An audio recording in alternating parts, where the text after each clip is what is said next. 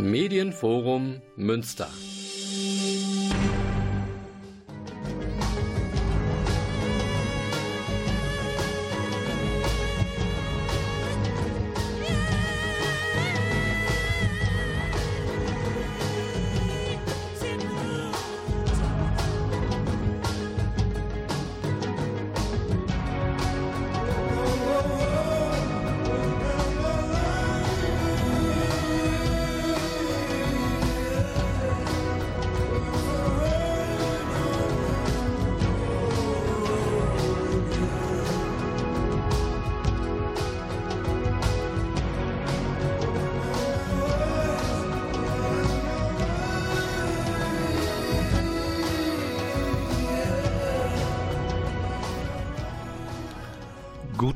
Abend Münster. Hier ist Radio Fluchtpunkt, das Magazin der Gegua Flüchtlingshilfe zu den Themen Flucht, Asyl, Menschenrechte, Antirassismusarbeit und vieles mehr.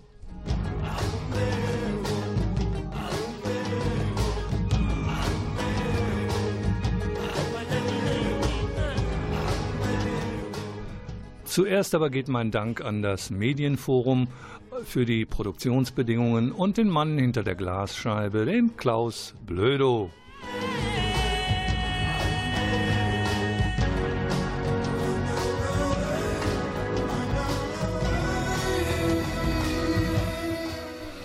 In der heutigen Sendung gibt es mal wieder Berichte aus Absurdistan. Das heißt, es geht so ein bisschen um die Frage, was ist mit Afghanistan? Es geht um die neue Ausbildungsduldung, es geht um die Bleiberechtsregelung und wie vielerorts damit umgegangen wird. Und durch die Sendung führt wie immer der Volker Maria Hügel. So,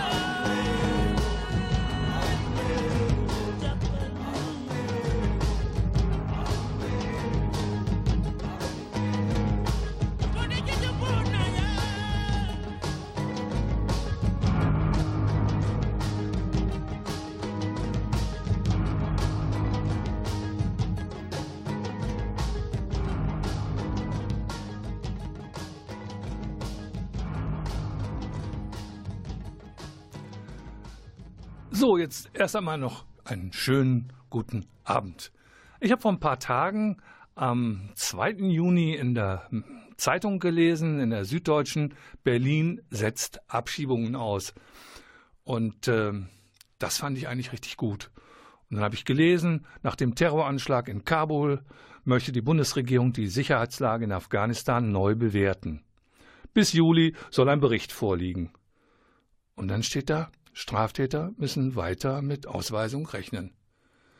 Ja, der Redakteur oder die Redakteurin haben da was falsch verstanden. Es geht um Abschiebungen und in der Tat sind Straftäter, wobei äh, die Frage ist, ab wann ist man Straftäter? Da reden wir über äh, 90 Tagessätze, also auch für Bagatelldelikte. Äh, die können weiterhin abgeschoben werden.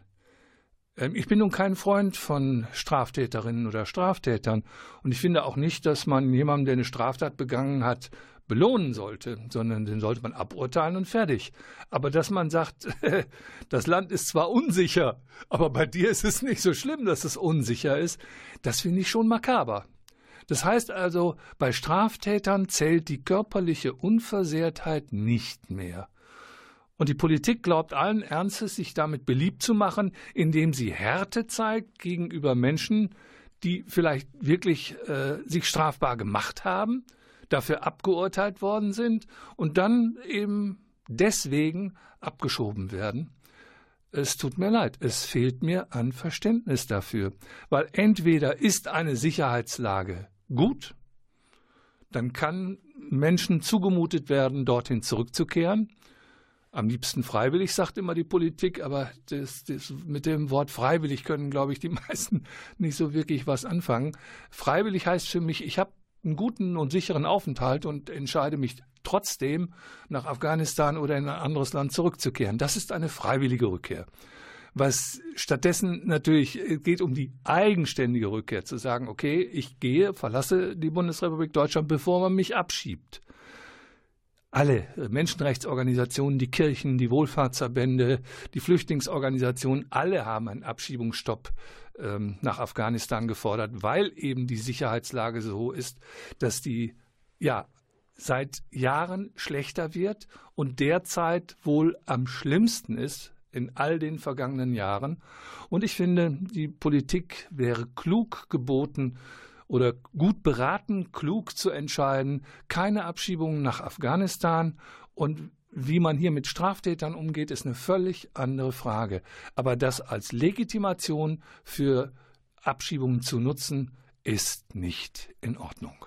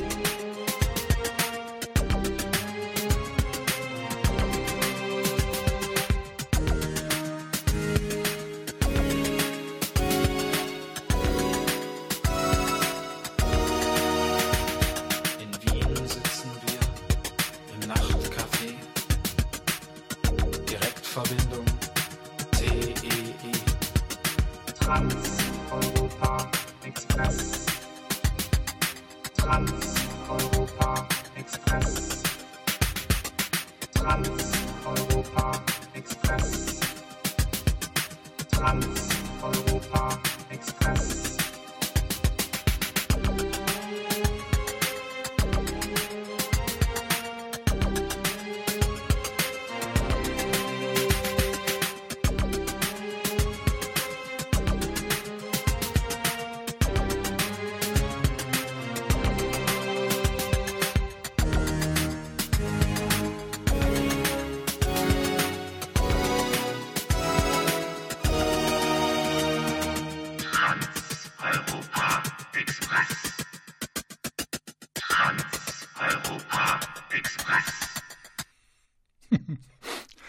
Radio Fluchtpunkt und musikalisch wird diese Sendung untermalt von Kraftwerk. Die ein oder andere Hörerin mag sich daran erinnern. So, und jetzt mal schnell einen Zettel rausholen und was zum Schreiben rausholen, weil jetzt kommt ein Veranstaltungshinweis. Das ist noch ein bisschen hin, deswegen muss ich auch noch ein paar Sekunden überbrücken, weil man muss vorblättern bis zum 23. August. So, 23. August, wenn es so richtig schön warm ist, da gibt es nämlich einen Aktionstag. So, worum geht es? Es geht um ein soziokulturelles Schiffsprojekt zum Thema Flucht und Migration von der Outlaw Stiftung. Und ähm, es gibt einen dänischen Bildhauer namens Jens Galschied und äh, dessen gestaltete Kupferfiguren sind auf eine Reise gegangen. Und zwar mit einem originalen Lampedusa-Schiff. Das Schiff heißt Aljadi Juma und das fährt kreuz und quer durch Deutschland. Von Papenburg nach Berlin insgesamt 65 Tage lang.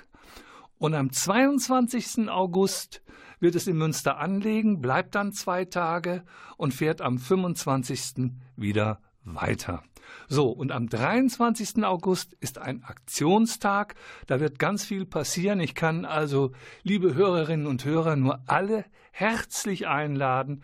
23. August im Hafen.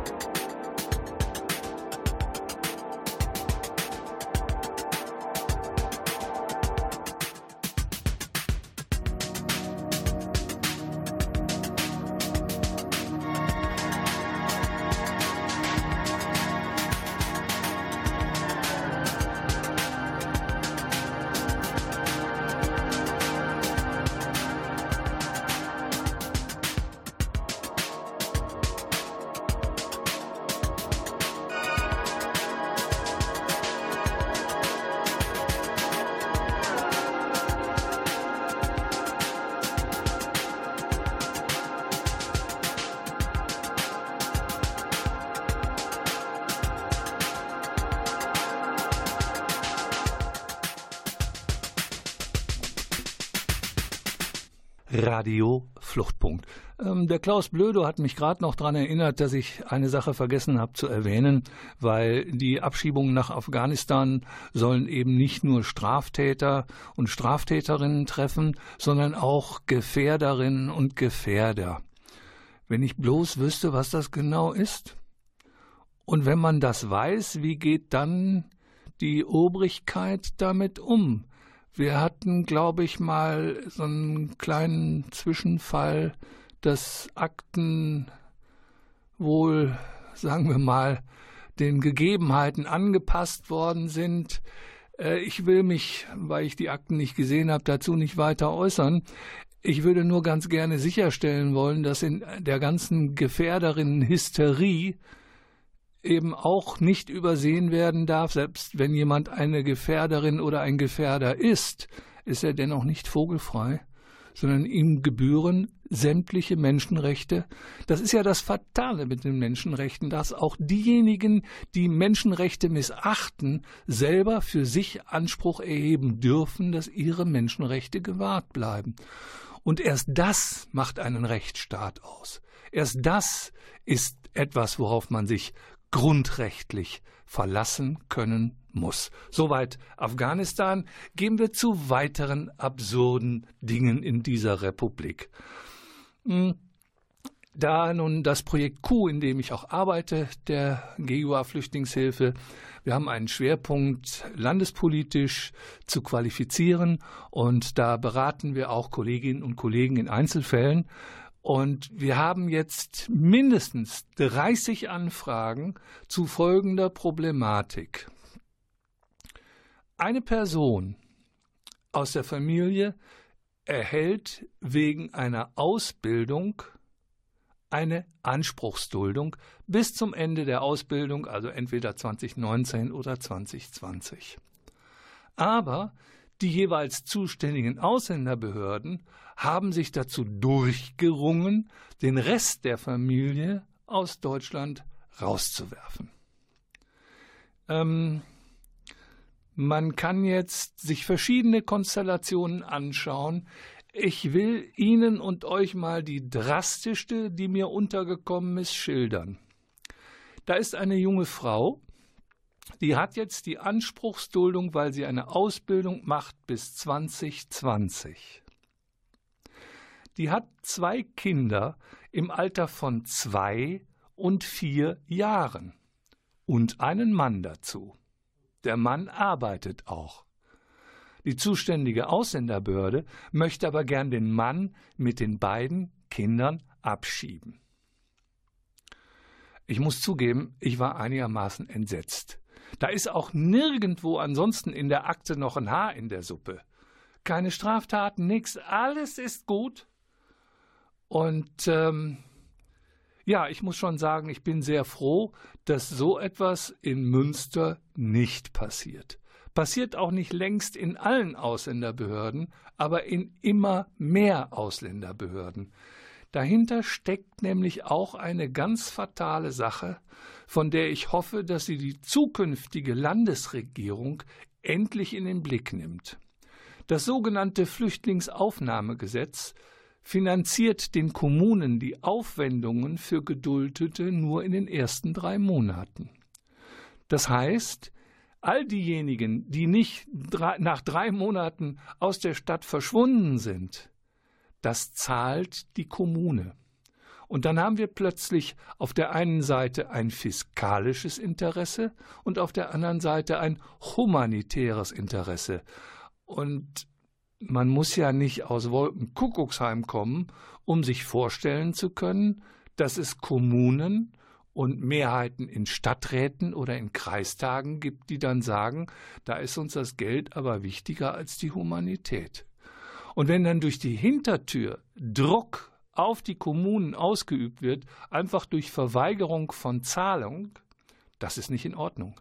Denn in den meisten Fällen gibt es gute Gründe dafür, warum Duldungen länger als drei Monate erteilt werden. Und in vielen Fällen sind die Betroffenen nicht verantwortlich für diese Gründe. Und ich finde, dass das vom Land aufgehoben werden muss. Das Flüchtlingsaufnahmegesetz muss geändert werden, dass die Ausgaben der Kommunen zu 100 Prozent vom Land erstattet werden. Erst dann ist nämlich eine Stadt wirklich frei, so oder so zu entscheiden. Insbesondere, weil wir ja wissen, dass viele Kommunen mehr als klamm sind. Und wenn man dann überlegen muss, es gibt hier äh, noch Kitas zu bauen, es geht hier darum, dass Stadtbüchereien, Schwimmbäder, Schulen renoviert werden müssen, all die bekannten Probleme. Und wenn man dann sozusagen den Druck noch zusätzlich erhöht im humanitären Bereich, die Finanzierung derartig drastisch einzuschränken, das ist nicht in Ordnung. Wie gesagt, ich bin sehr froh, dass Münster sagt, wir sind eine familienfreundliche Stadt und solche Sachen machen wir eigentlich nicht. Und mein Kollege äh, Claudius Vogt hat ja recht, sowas tut man nicht, sowas macht man nicht, das ist schlicht unanständig.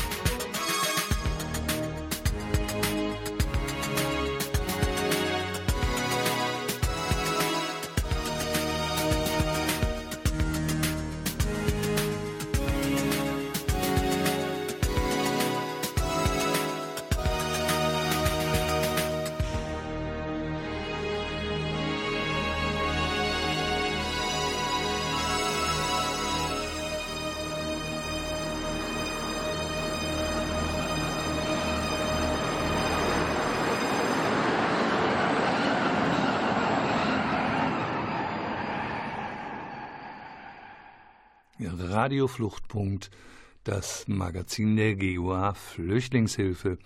Und ich hatte ebenso, ja, relativ spontan etwas zur Anspruchsausbildungsduldung gesagt. Und ich muss noch mal eben ganz kurz den Hintergrund erläutern. Es ist ja nicht so, dass die äh, Große Koalition plötzlich auf die Idee gekommen ist, wie können wir jungen, abgelehnten Asylbewerberinnen eigentlich weiterhelfen, es war andersrum. Die Wirtschaft, die Betriebe haben gesagt, wir würden ganz gerne äh, Menschen ausbilden. Es gibt zu wenig, die sich ausbilden lassen. Es gibt also ein sogenanntes öffentlichen Interesse daran, dass ausgebildet wird, weil der Nachwuchs fehlt. Das ist die eine Sache. Dann ist irgendwann die Arbeitsministerin auf den Plan getreten und hat gesagt, okay, ich mache da mal einen Vorschlag. Und dieser Vorschlag sah so aus, dass man für die Ausbildung dann eine Aufenthaltserlaubnis bekommen hätte. Das war natürlich mit dem Bundesinnenminister nicht zu machen und stattdessen wurde dann eine sogenannte Anspruchsduldung daraus. Äh, man hat dann auch verabsäumt, eine Regelung zu treffen, die die Familien absichert. Deswegen ist genau das entstanden, was ich eben berichtet habe, dass es zwar die Sicherheit für die Ausbildung und anschließend auch einen Anspruch auf eine Aufenthaltserlaubnis gibt, aber eben nur für die betroffene Person, die die Ausbildung macht. Und äh, das Schöne ist ja, dass äh, manche Ausländerbehörden übrigens unisono mit dem Bundesinnenminister, der hat ja dazu auch allgemeine Anwendungshinweise herausgegeben. Übrigens, allgemeine Anwendungshinweise sind gar nicht bindend. Liebe Ausländerbehörden in NRW, die sind nicht bindend. Das ist die Meinung aus dem Hause de Maizière. Und man kann durchaus eine andere Meinung haben. Und in dieser Meinung steht eben drin, und das ist das Schöne, ja, das ist ja nicht so schlimm, diese Familientrennung, denn diese Familientrennung ist ja nur auf kurze Dauer. Herr Innenminister, haben Sie die eigene Regelung nicht verstanden? Wenn alles gut läuft, dann mache ich eine Ausbildung. Ich darf sogar noch sechs Monate suchen, wenn ich meinen Ausbildungsplatz verliere und mir einen neuen suchen und ich werde weiter geduldet dann ist die Ausbildung, also sagen wir mal im günstigsten Fall zwei, drei Jahre und danach habe ich einen Anspruch auf eine Aufenthaltserlaubnis für zwei Jahre. Das sind dann fünf Jahre. Fünf Jahre vorübergehende Familientrennung. Ich weiß nicht, in welchem Staat Herr de Maizière erzogen worden ist. Wir haben hier in Deutschland ein Familienrecht, was nach einjähriger Trennung vom Zerrüttungsprinzip ausgeht. Da ist eine Ehe zerrüttet, wenn man ein Jahr getrennt von Tisch und Bett ist. Und hier wird argumentiert, dass eine Trennung von fünf Jahren zumutbar ist, selbst bei kleinen Kindern. Tut mir leid, Herr Minister, ich kann und will Ihnen nicht folgen bin der Musikant mit Taschenrechner in der Hand.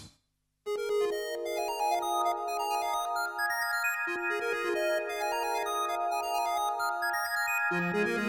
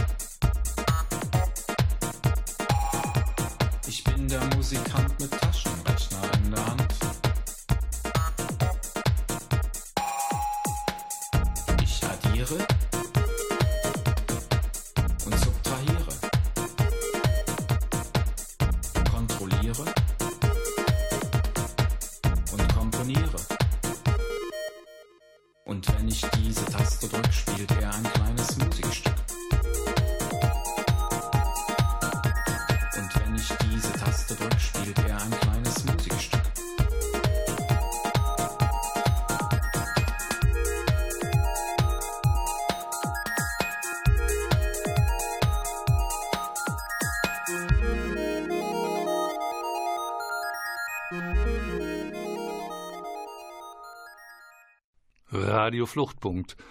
Wie gesagt, musikalisch untermalt von Kraftwerk. Wir hatten uns jetzt die Situation Abschiebungen nach Afghanistan angeschaut. Wir haben nochmal auf die Ausbildungsduldung geguckt. Und ich würde gerne nochmal ein weiteres Beispiel für die Argumentation in Absurdistan bringen. Und zwar geht es um eine der Bleiberechtsregelungen. Und äh, es geht im Aufenthaltsgesetz um den Paragraphen 25b.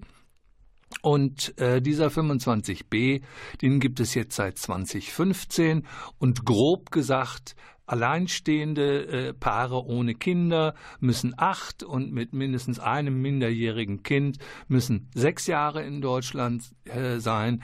Dann, wenn weitere Bedingungen erfüllt sind, dann können sie eine Aufenthaltserlaubnis bekommen. So weit, so gut. Eine dieser klassischen Bleiberechtsregelungen. Schön daran ist, dass sie stichtagsfrei ist. Das heißt, man kann in eine solche Regelung hineinwachsen. So, und dann gibt es aber zunehmend Fälle, wo, und es geht wieder mal zurück auf die wunderbare Argumentation des Bundesinnenministers. Denn auch er hat wieder mal allgemeine Anwendungshinweise herausgegeben zu eben dieser Altfall- oder Bleiberechtsregelung. Und da heißt es plötzlich, wenn also jemand äh, acht Jahre Aufenthalt oder länger hat, dann gucken wir uns doch an, was hatte der denn vorher für einen Aufenthalt?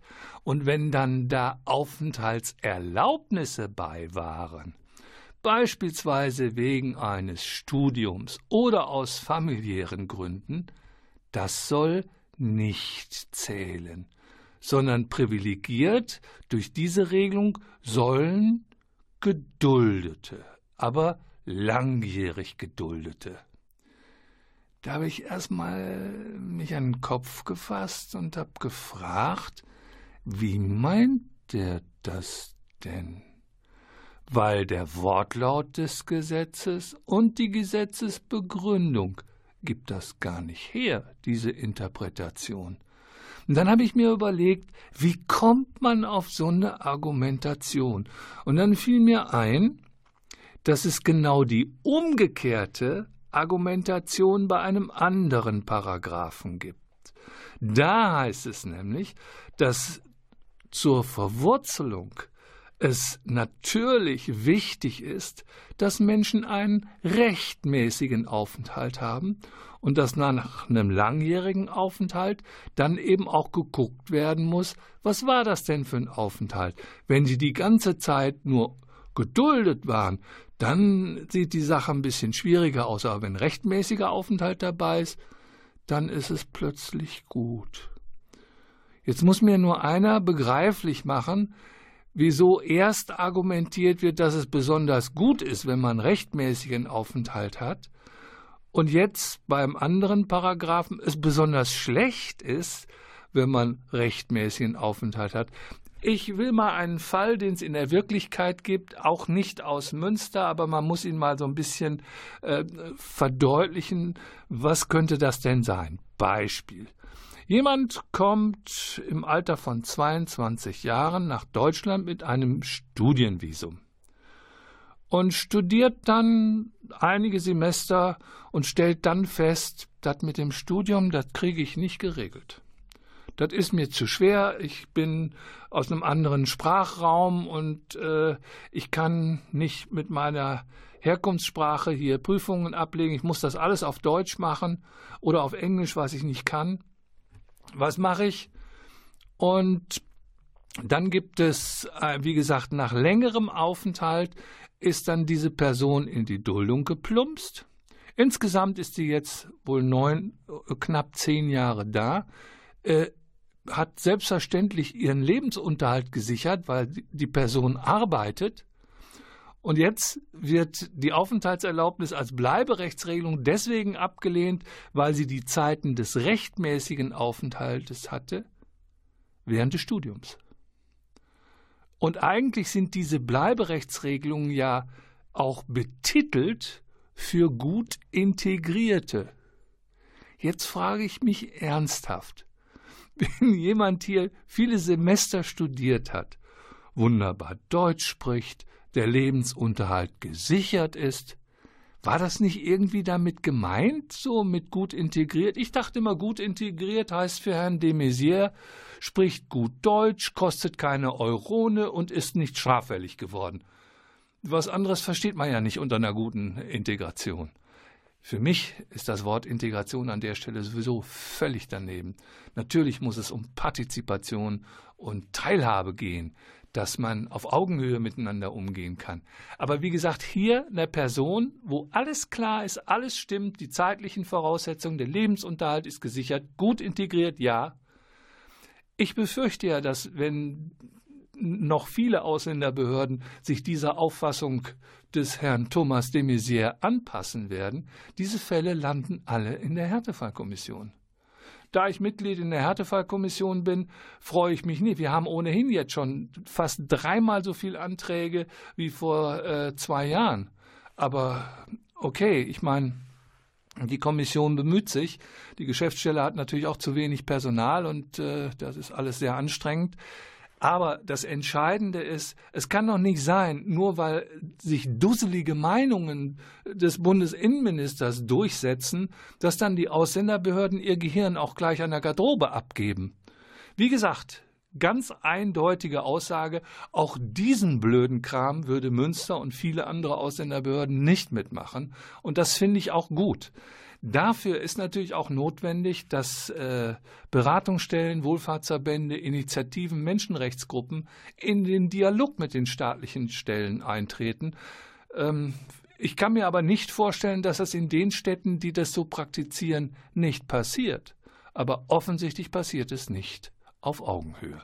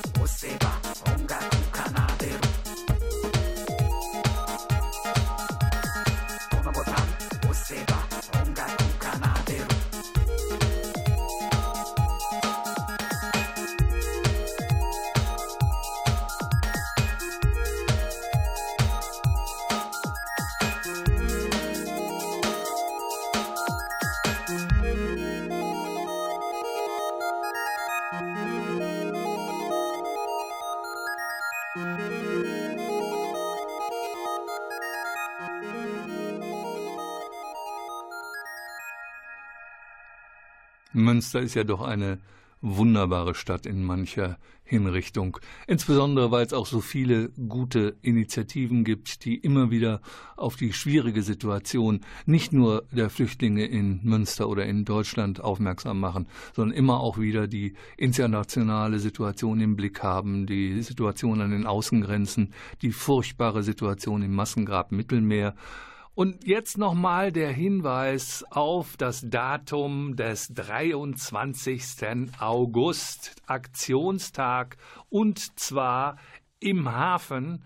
Da kommt eben äh, das Lampedusa-Schiff Al-Yadi Juma, 23. August 23. August. Aller Wahrscheinlichkeit wird es morgens um 11 losgehen. Da kann sich in der Vorbereitung noch was verändern bis dahin.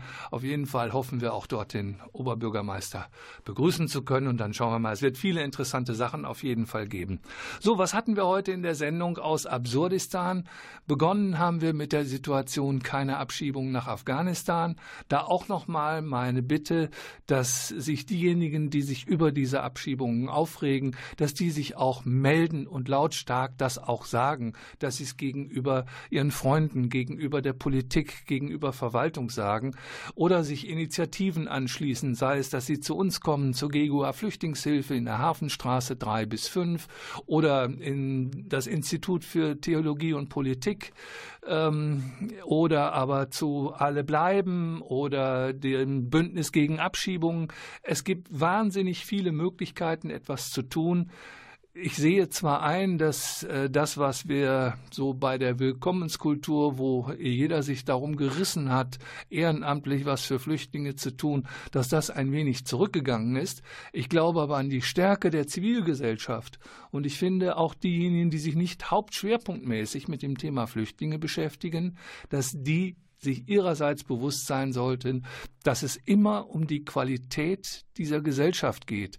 Und wenn wir den Schwächsten etwas antun, dann sagt das was über uns aus. Das ist, da geht es nicht darum, dass wir die Guten sind und äh, die Flüchtlinge die Heiligen. Es geht auch nicht darum, jemandem Gutes zu tun, sondern es geht die Qualität einer zwischenmenschlich in einem vernünftigen Art und Weise ausgestaltetes Leben da einzugreifen, wenn das Menschen an den Rand drängt, wenn sie durch staatliche Regelungen entrechtet werden, wenn Abschreckungspolitik erneut auf dem Prüfstand steht und weiterhin Gesetze verabschiedet werden, die Menschen entrechten. Wir waren vor vier Jahren auf einem so guten Weg, Erleichterungen zu erreichen und jetzt diese Verschlechterungen wieder zurückzudrehen, das, dazu bedarf es einiger Anstrengungen. Dafür muss vernetzt werden und dafür muss gekämpft werden.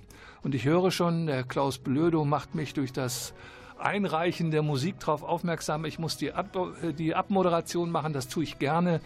Ja, liebe Hörerinnen und Hörer in Münster, das war Radio Fluchtpunkt, die Sendung der GUA Flüchtlingshilfe mit den Themen Flucht, Asyl, Antirassismus und was es nicht alles zum Migrationsgeschehen zu sagen gibt. Ich bedanke mich natürlich beim Medienforum und insbesondere bei dem, der mir auch einen Kaffee gebracht hat, der liebe Klaus Blödo, der die Sendung gefahren hat. Ich bedanke mich fürs Zuhören, Anregungen gerne auch an info.ggua.de,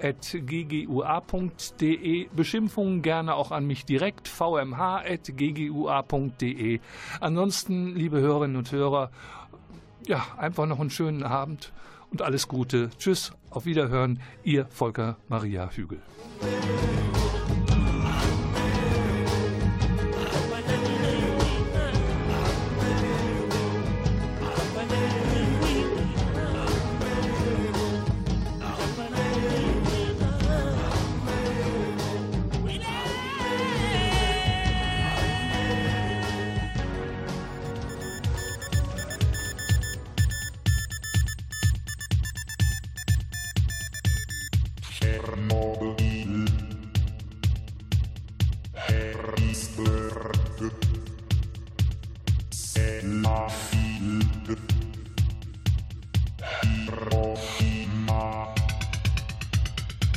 mm.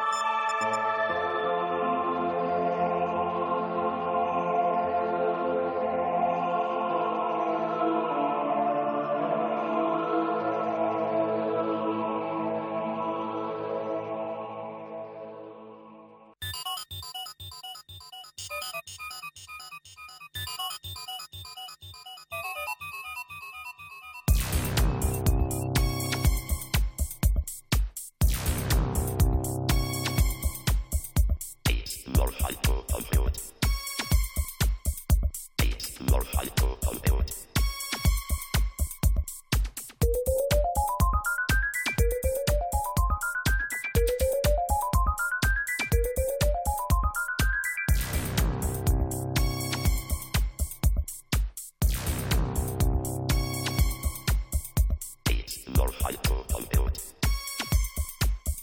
It's more hyper on it.